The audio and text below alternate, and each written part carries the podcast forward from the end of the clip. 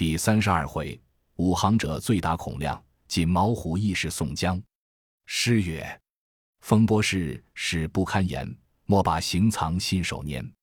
头要救人翻纸恨，当场排难美生闲。婵娟妇德中遭辱，绝诈行凶独被奸。列宿相逢同聚会，大师恩惠及驴言。当时两个斗了十数合，那先生被武行者卖个破绽。”让那先生两口剑砍将入来，被武行者转过身来看得亲切，只一借刀，那先生的头滚落在一边，尸首倒在石上。武行者大叫：“安里婆娘出来！我不杀你，只问你个缘故。”只见安里走出那个妇人来，倒地便拜。武行者道：“你休拜我，你且说这里是什么去处？那先生却是你的什么人？”那妇人哭着道。奴是这领下张太公家女儿，这安是奴家祖上坟安。这先生不知是那里人，来我家里投诉，言说善习阴阳，能识风水。我家爹娘不喝，留他在庄上，因请他来这里坟上观看地理，被他说诱，又留他住了几日。那厮一日见了奴家，便不肯去了，住了三两个月，把奴家爹娘哥嫂都害了性命，却把奴家强骗在此坟庵里住。这个道童也是别处掳掠来的，这岭唤作蜈蚣岭。这先生见这条岭好风水，以此他便自号飞天蜈蚣王道人。武行者道：“你还有亲眷吗？”那妇人道：“亲戚自有几家，都是庄农之人，谁敢和他争论？”武行者道：“这厮有些财帛吗？”妇人道：“他已积蓄的一二百两金银。”武行者道：“有时。”你快去收拾，我便要放火烧安也。那妇人问道：“师傅，你要酒肉吃吗？”武行者道：“有时将来请我。”那妇人道：“请师傅进庵里去吃。”武行者道：“怕别有人暗算我吗？”那妇人道：“奴有几颗头，敢转的师傅。”武行者随那妇人入到庵里，见小窗边桌子上摆着酒肉，武行者讨大碗吃了一回。那妇人收拾的金银财帛已了，武行者便就里面放起火来。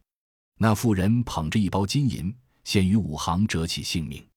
武行者道：“我不要你的，你自将去养身。快走，快走！”那妇人拜谢了，自下领去。武行者把那两个尸首都窜在火里烧了，插了戒刀，连夜自过岭来，以礼取路，免不得饥餐渴饮。夜宿小行，望着青州地面来，又行了十数日，但与村房道店、市镇相承，果然都有榜文章挂在彼处，捕获武松。到处虽有榜文，武松已自作了行者，余路却没人盘结他。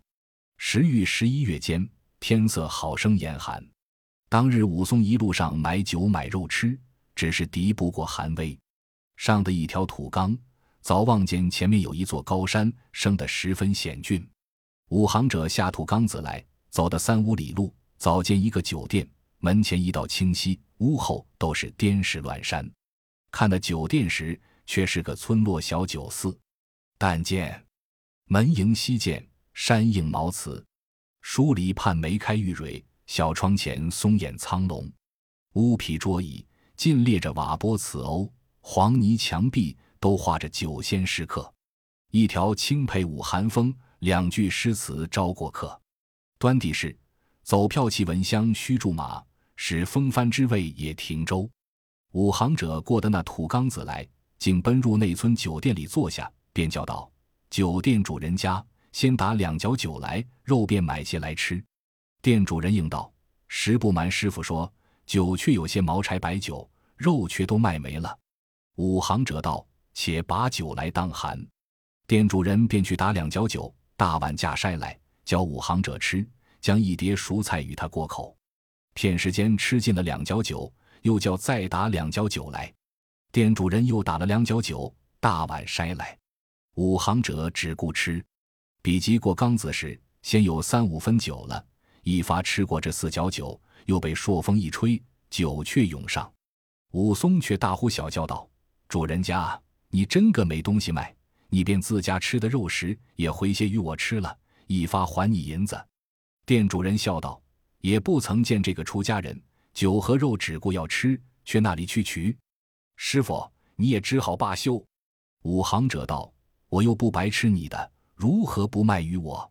店主人道：“我和你说过，只有这些白酒，那得别的东西卖。”正在店里论口，只见外面走入一条大汉，引着三四个人入店里来。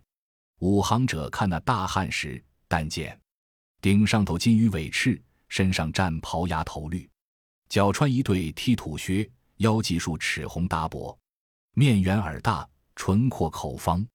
长七尺以上身材，有二十四五年纪，相貌堂堂强壮士，为青女色少年郎。那条大汉引着众人入进店里，主人笑容可掬，迎着道：“大郎请坐。”那汉道：“我吩咐你的，安排野味。”店主人答道：“鸡与肉都已煮熟了，只等大郎来。”那汉道：“我那青花瓮酒在那里？”店主人道：“有在这里。”那汉引了众人，便向五行者对席上头坐了。那同来的三四人却坐在肩下。店主人却捧出一樽青花瓮酒来，开了泥头，倾在一个大白盆里。五行者偷眼看时，却是一瓮熏下的好酒，被风吹过酒的香味来。五行者闻了那酒香味，喉咙痒僵起来，恨不得钻过来抢吃。只见店主人又去厨下把盘子拖出一对熟鸡。一大盘精肉来放在那汉面前，便摆下菜蔬，用勺子舀酒去当。五行者看了自己面前只是一碟熟菜，不由得不气。正是言饱肚中饥，五行者酒又发作，恨不得一拳打碎了那桌子，大叫道：“主人家，你来！你这厮好欺负客人，岂我不还你钱？”店主人连忙来问道：“师傅休要焦躁，要酒便好说。”武行者睁着双眼喝道：“你这厮好不晓道理！这青花瓮酒和鸡肉之类，如何不卖于我？我也一般还你银子。”店主人道：“青花瓮酒和鸡肉都是那大郎家里自将来的，只接我店里坐地吃酒。”五行者心中要吃，那里听他分说，一片声喝道：“放屁！放屁！”店主人道：“也不曾见你这个出家人嫩的蛮法。”五行者喝道：“怎的是老爷蛮法？我白吃你的！”那店主人道：“我倒不曾见出家人自称老爷。”五行者听了，跳起身来，叉开五指，往店主人脸上之一掌，把那店主人打个踉跄，直撞过那边去。那对席的大汉见了，大怒，看那店主人时，打得半边脸都肿了，半日挣扎不起。那大汉跳起身来，指定武松道。你这个鸟头陀，好不依本分，却怎地便动手动脚的？却不道是出家人误起嗔心。武行者道：“我自打他，干你甚事？”那大汉怒道：“我好意劝你，你这鸟头陀敢把言语伤我？”五行者听得大怒，便把桌子推开，走出来喝道：“你那厮说谁？”那大汉笑道：“你这鸟头陀要和我厮打，正是来太岁头上动土。”那大汉便点手叫道：“你这贼行者出来，和你说话。”五行者喝道：“你道我怕你，不敢打你。”一抢抢到门边，那大汉便闪出门外去。五行者赶到门外，那大汉见武松强壮，那里敢轻敌，便做个门户等着他。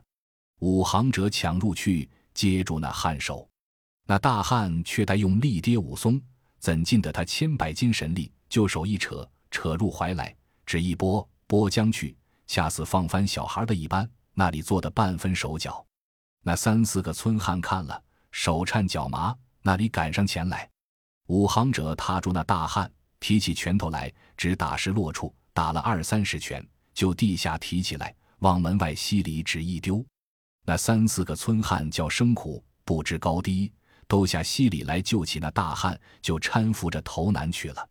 这店主人吃了这一掌，打得麻了，动弹不得，自入屋后去躲避了。五行者道：“好呀，你们都去了，老爷却吃酒肉，把个碗去白盆内舀那酒来，只顾吃。桌子上那对鸡，一盘子肉都未曾吃动。五行者且不用住，双手扯来任意吃。没半个时辰，把这酒肉和鸡都吃个八分。五行者醉饱了。”把直多袖结在背上，便出店门沿溪而走，却被那北风卷将起来。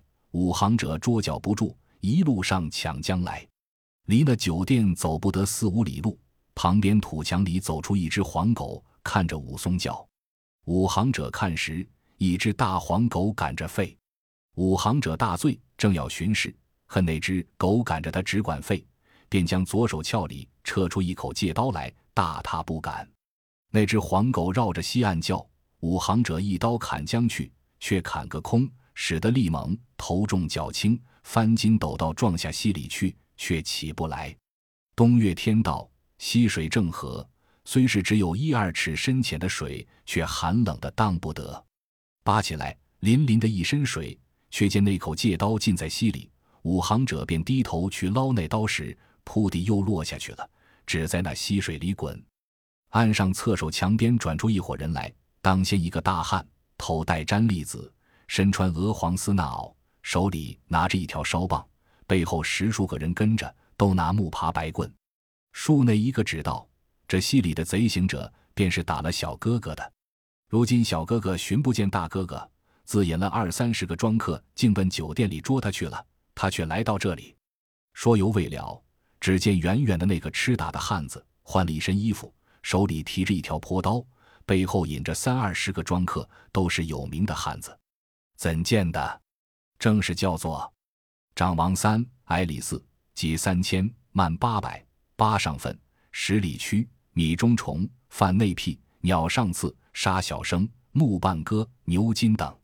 这一二十个尽是围头的庄客，余者皆是村中倒子，都拖枪拽棒，跟着那个大汉吹风胡哨来寻武松。赶到墙边见了，那汉指着武松，对那穿鹅黄袄子的大汉道：“这个贼头驼正是打兄弟的。”那个大汉道：“且捉这厮去庄里细细拷打。”那汉喝声：“下手！”三四十人一发上，可怜武松醉了，挣扎不得，急要爬起来，被众人一齐下手，横拖倒拽捉上西来。转过侧手墙边一所大庄院，两个都是高墙粉壁。垂柳乔松围绕着墙院，众人把武松推墙入去，包了衣裳，夺了戒刀包裹，揪过来绑在大柳树上，叫取一束藤条来，细细的打那厮。却才打的三五下，只见庄里走出一个人来，问道：“你兄弟两个又打什么人？”只见这两个大汉插手道：“师傅听禀，兄弟今日和林庄三四个相识，去前面小路店里吃三杯酒，颇耐这个贼行者到来寻闹。”把兄弟痛打了一顿，又将来窜在水里，头脸都磕破了，险不冻死，却得相识救了回来。归家换了衣服，带了人再去寻他。那厮把我酒肉都吃了，却大醉倒在门前溪里，因此捉拿在这里，细细的拷打。看起这贼头驼来，也不是出家人，脸上见刺着两个金印。这贼却把头发披下来遮了，必是个避罪在逃的囚徒。问出那厮根源。借送官司理论，这个吃打伤的大汉道：“问他做甚么？这秃贼打得我一身伤损，不着一两个月将息不起，不如把这秃贼一顿打死了，一把火烧了罢，才与我消得这口恨气。”说罢，拿起藤条，恰待又打。只见出来的那人说道：“贤弟且休打，待我看他一看。这人也像是一个好汉。”此时，武行者心中已自酒醒了，理会得，只把眼来闭了，由他打，只不作声。那个人先去背上看了帐疮，便道：“作怪，这模样想是决断不多时的疤痕。”转过面前看了，便将手把武松头发揪起来，定睛看了，叫道：“这个不是我兄弟武二郎。”武行者方才闪开双眼，看了那人道：“你不是我哥哥。”那人喝叫。快与我解下来！这是我的兄弟。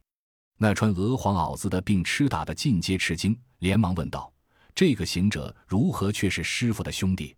那人便道：“他便是我时常和你们说的那景阳冈上打虎的武松。我也不知他如今怎的做了行者。”那弟兄两个听了，慌忙解下武松来，便讨几件干衣服与他穿了，便扶入草堂里来。武松便要下拜。那个人惊喜相伴，扶住武松道：“兄弟酒还未醒，且坐一坐说话。武松见了那人，欢喜上来，酒早醒了五分，讨些汤水洗漱了，吃些醒酒之物，便来拜了那人，相叙旧话。那人不是别人，正是郓城县人士，姓宋名江，表字功名。武行者道：“只想哥哥在柴大官人庄上，却如何来在这里？兄弟莫不是和哥哥梦中相会吗？”宋江道：“我自从和你在柴大官人庄上分别之后，我却在那里住得半年，不知家中如何，恐父亲烦恼，先发付兄弟送亲归去。后却收拾的家中书信，说道：官司一事，全得朱雷二都头气力，以自家中无事。”只要缉捕正身，因此已动了个海捕文书，各处追获。这是已自慢了，却有这里孔太公屡次使人去庄上问信，后见宋清回家，说道宋江在柴大官人庄上，因此特地使人直来柴大官人庄上取我在这里。此间便是白虎山，这庄便是孔太公庄上。恰才和兄弟相打的，便是孔太公小儿子，因他性急。好与人厮闹，到处叫他做毒火星孔亮。这个穿鹅黄袄子的，便是孔太公大儿子，人都叫他做毛头星孔明。因他两个好戏枪棒，却是我点拨他些个，以此叫我做师傅。我在此间住半年了，我如今正欲要上清风寨走一遭，这两日方欲起身。我在柴大官人庄上时，只听得人传说道，兄弟在景阳冈上打了大虫。又听知你在阳谷县做了都头，又闻斗杀了西门庆，向后不知你配到何处去？兄弟如何做了行者？武松答道：“小弟自从柴大官人庄上别了哥哥去，到的景阳冈上打了大虫，送去阳谷县，知县就抬举我做了都头。后因嫂嫂不仁，与西门庆通奸，要死了我先兄武大，被武松把两个都杀了，自首告到本县，转发东平府。”后得陈福引一力救济，断配孟州，至十字坡怎生遇见张青、孙二娘？到孟州怎地会施恩？怎地打了蒋门神？如何杀了张都监一十五口？又逃在张青家？母夜叉孙二娘教我做了头陀行者的缘故，果无功领，使刀杀了王道人，至村店吃酒，醉打了孔兄，把自家的事从头背细告诉了宋江一遍。孔明。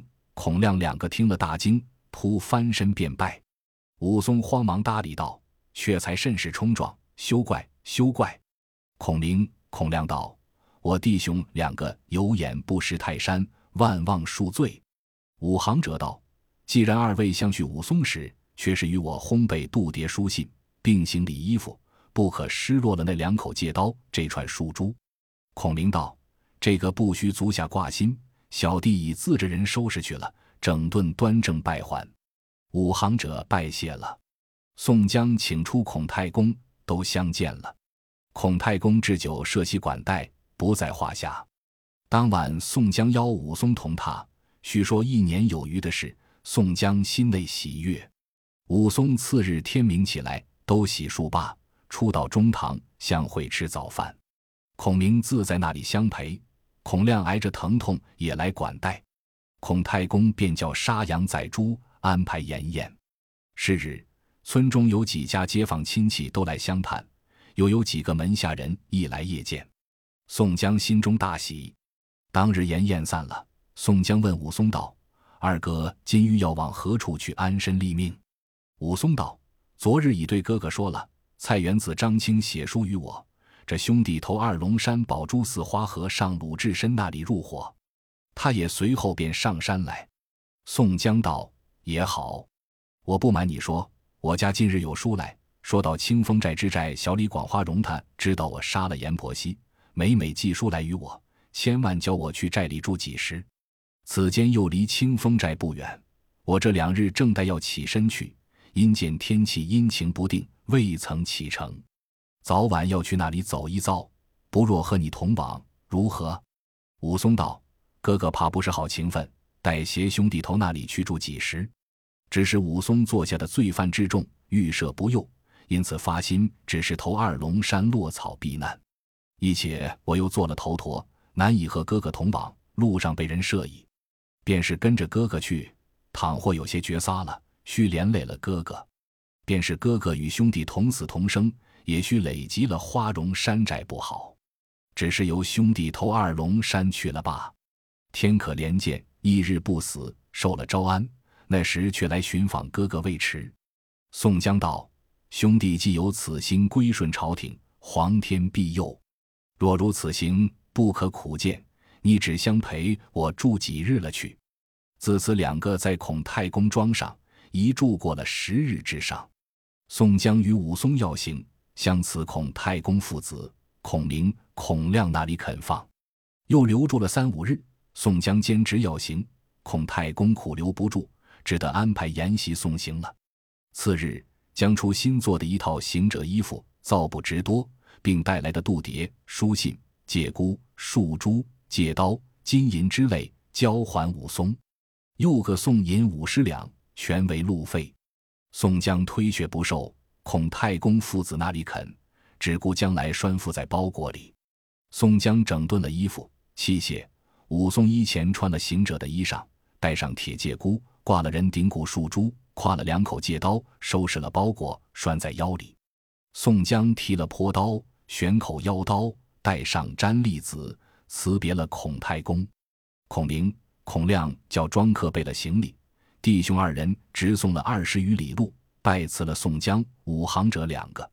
宋江自把包裹背了，说道：“不须庄客远送，我自和五兄弟去。”孔明、孔亮相别，自和庄客归家，不在话下。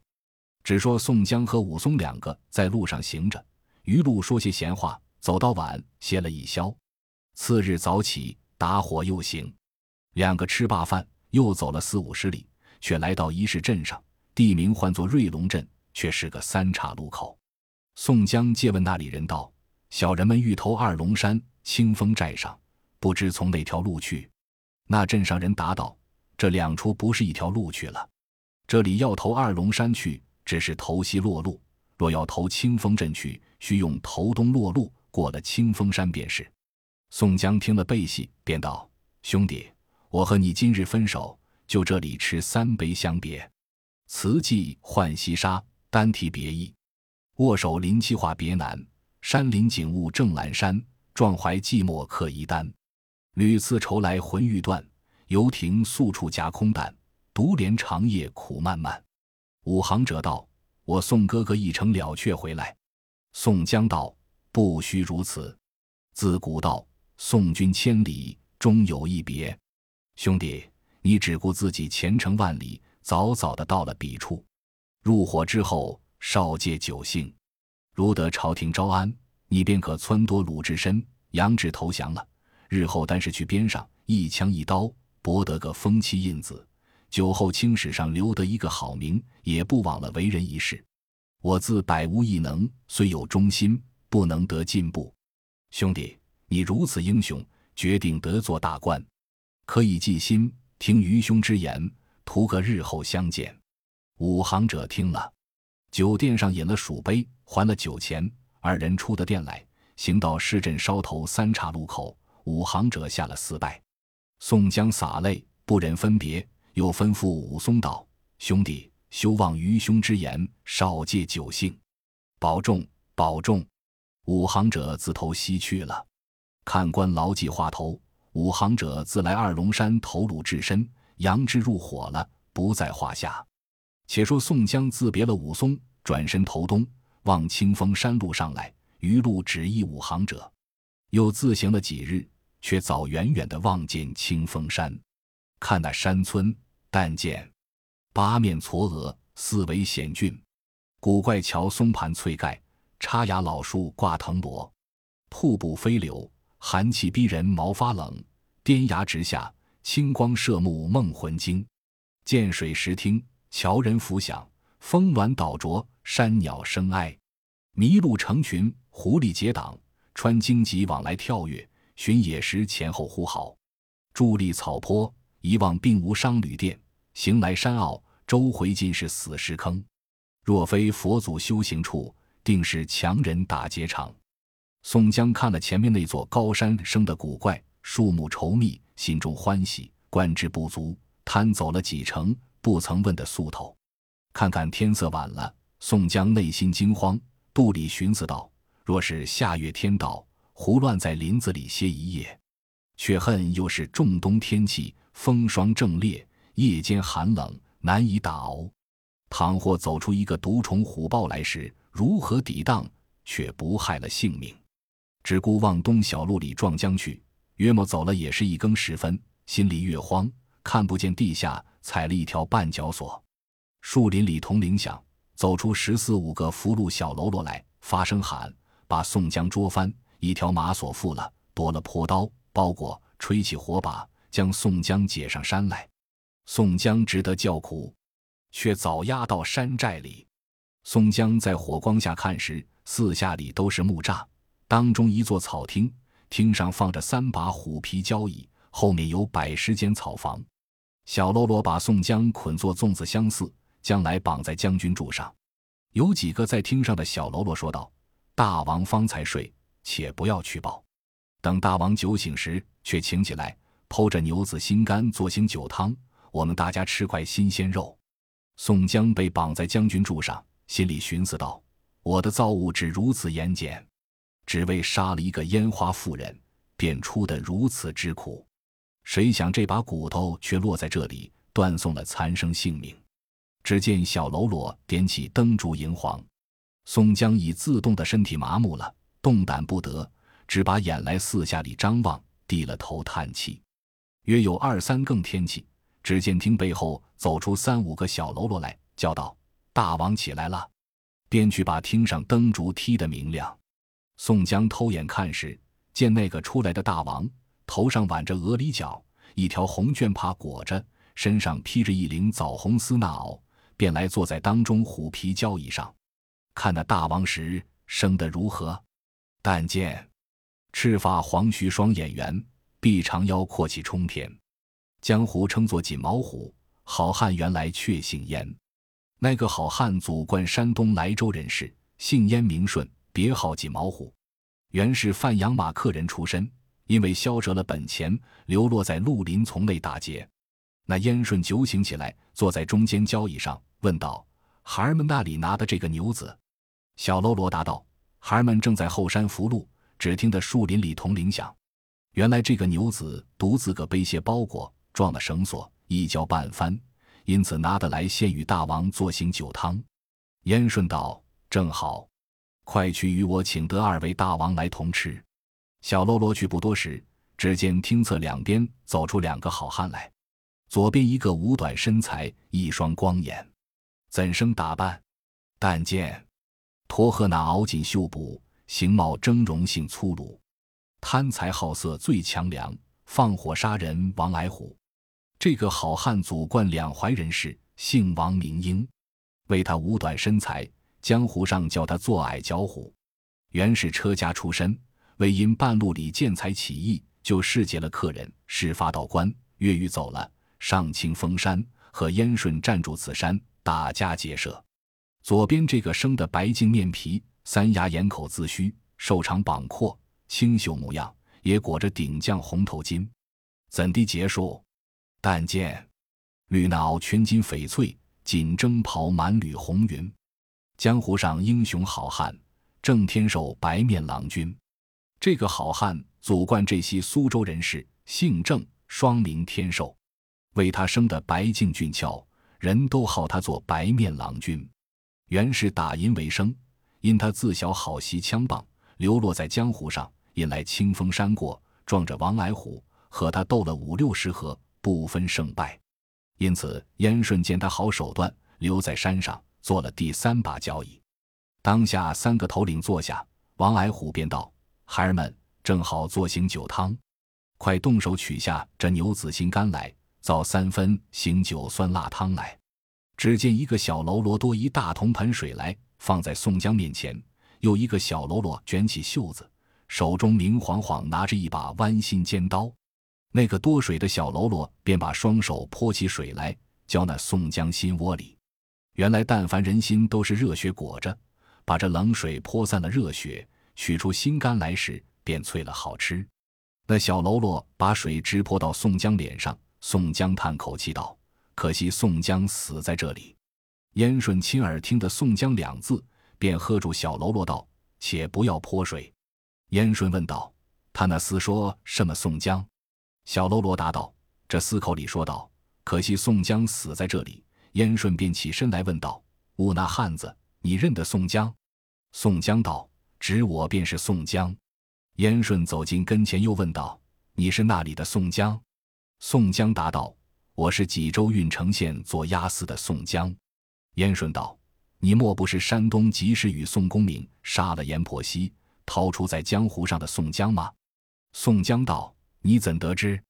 我正是宋三郎。”燕顺听罢，吃了一惊，便夺过小喽啰手内尖刀，把马索都割断了，便把自身上披的枣红丝那袄脱下来，裹在宋江身上，抱在中间虎皮交椅上，唤起王矮虎、郑天寿快下来，三人纳头便拜。宋江滚下来搭理，问道：“三位壮士何故不杀小人，反行重礼？此意如何？”一拜在地，那三个好汉一齐跪下。严顺道：“小弟只要把尖刀剜了自己的眼睛，原来不识好人，一时间见不到处，少问个缘由，争先坏了意事。若非天性，是令仁兄自说出大名来，我等如何得知仔细？”小弟在江湖上绿林丛中走了十数年，也只久闻得贤兄仗义疏财、济困扶危的大名，只恨缘分浅薄，不能拜师尊严。今日天时相会，真乃称心满意。宋江答道：“谅宋江有何德能，教足下如此挂心错爱？”燕顺道：“仁兄礼贤下士，接纳豪强，名闻环海，谁不亲近？梁山坡近来如此兴旺。”四海皆闻，曾有人说道：“尽出仁兄之赐，不知仁兄独自何来？今却到此。”宋江把这旧晁盖一节、杀阎婆惜一节，却投柴进，向孔太公许多事，并今次要往清风寨寻小李广花荣这几件事，一一被细说了。三个头领大喜，随即取套衣服与宋江穿了，一面叫杀牛宰马，连夜筵席。当夜直吃到五更，叫小喽啰服侍宋江歇了。次日晨牌起来，诉说路上许多事物，又说武松如此英雄了得。三个头领抚臂长叹道：“我们无缘，若得他来这里，十分是好，却恨他投那里去了。”话休叙烦。宋江自到清风山住了五七日，每日好酒好食管待，不在话下。当时腊月初旬。山东人年历腊日上坟，只见小喽啰山下报上来说道：“大路上有一乘轿子，七八个人跟着，挑着两个盒子去坟头画纸。王矮虎是个好色之徒，见报了，想此轿子必是个妇人，便点起三五十小喽啰，便要下山。宋江、燕顺那里拦当得住，戳了枪刀，敲一棒铜锣，下山去了。宋江、燕顺。郑天寿三人自在寨中饮酒，那王矮虎去了约有三两个时辰，远探小喽啰报将来说道：“王头领只赶到半路里，七八个军汉都走了，拿的轿子里抬着的一个妇人，只有一个银香盒，别无物件财帛。”燕顺问道：“那妇人如今抬在那里？”小喽啰道：“王头领已自抬在山后房中去了。”燕顺大笑。宋江道。原来王英兄弟要贪女色，不是好汉的勾当。